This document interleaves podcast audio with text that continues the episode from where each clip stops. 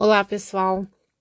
Conforme eu falei, eu vou falar aqui sobre o case do Airbnb, né?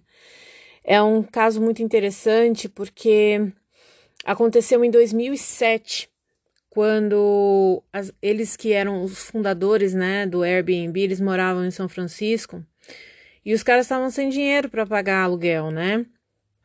Então, o que, que aconteceu na cidade na época? Ia ter uma conferência e os hotéis estavam já lotados, e os caras sem dinheiro, e eles falaram assim: ó, ah, vamos fazer o seguinte, vamos é, alugar aí os quartos que a gente tem, vamos alugar, transformar nosso sótão em uma hospedagem, colocar umas três camas, cobrar 80 dólares de cada pessoa por noite.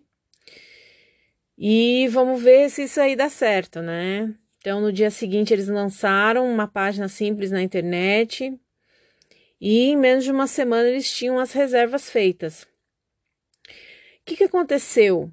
Eles fizeram uma coisa muito interessante. Eles fizeram essas três pessoas que ficaram hospedadas no sótão deles amarem a experiência de usuário. Né? Então, essas pessoas. Um, eles gostaram de, por exemplo, ter um lugar limpo, né? Uma casa que eles era mantida por, pelas, pelas pessoas da casa. Uh, tinha café da manhã, né? E eles também perguntavam sobre sugestões de onde ir, o que fazer, e eles recebiam essas informações. Então, isso tornou a experiência não somente uma experiência em que eles gostaram, mas eles amaram, né? E é isso que é muito importante sobre o produto, que às vezes a gente tenta lançar um produto incrível, que muitas pessoas gostam, mas as pessoas têm que amar o seu produto. As pessoas têm que ver um valor que elas não acharam em nenhum lugar até o momento, né? Porque gostar, você pode gostar de várias coisas ao mesmo tempo. Quando você ama uma, uma experiência, um produto, você, aquilo te marca, né? Então você topa pagar o valor que for, você sempre vai colocar aquele local como prioridade, né? Esses visitantes eles gostaram tanto desse de, dessa experiência de serem hospedados por esses caras do Airbnb lá no início, em 2007, que eles chegaram a convidar eles para o casamento. Então eles foram convidados mesmo para o casamento né, dessas pessoas aí, porque eles falaram, meu, que experiência, que situação, que, que, que coisa boa foi ficar hospedado numa casa limpa, que tem café da manhã e que ainda me dá dicas de lugar para ir, né? A partir disso, eles decidiram que seguiriam com essa experiência. E em 2008, realmente, eles fecharam ali o, é, a empresa, né? É, fecharam, quero dizer assim, vamos seguir em frente. Nós vamos ter uma empresa chamada Airbnb. Isso aconteceu em 2008, né? E a partir disso, o que, que a gente pode entender? Você, para você escalar um, um, negócio, para você escalar um produto, você não pode querer começar grande, você não pode querer inundar todos os mercados, todos os nichos, todos os clientes, porque o que, que vai acontecer? Vai chegar um momento em que você vai se perder naquela experiência do cliente. Ele pode ter coisas ali que não está agradando ele. E, você, e aqueles clientes gostam do teu produto. Então, de tempos em tempos, eles migram para outros. Entendeu? Não são fiéis ao teu. Não, não existe fidelidade, né? Então, é muito importante que você entenda que você tem que começar pequeno. Esses caras começaram com três clientes né? Então, assim, eu vou dar a melhor experiência de usuário para esses caras. Vou fidelizar com eles. Porque a partir do momento que essas pessoas amaram essa experiência, pode ter certeza, eles foram recomendados para várias outras. E essa é a ideia, né? Então, a, eles foram lapidando o produto, eles trouxeram um programador para fazer a parte, fazer parte do time deles, fundaram legalmente o Airbnb, né?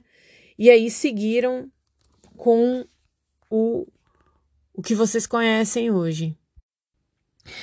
Uma coisa importante sobre o, o Airbnb é que o aplicativo proporciona que você receba desconhecidos, né, para dividir o conforto do seu lar, trocar ideias, escutar histórias e até dar boas ideias, né? No fundo, é um negócio, né? mas que já hospedou dezenas de hóspedes, né, no, em, em, em apartamentos, em casas, milhares em todo o mundo, né? Então, quando você abre a tua casa, um quarto para receber uma pessoa, você está trazendo uma história, vai dividir a tua história, vai dividir tua casa, teu lar, tua decoração, querendo ou não, é um ambiente teu, né?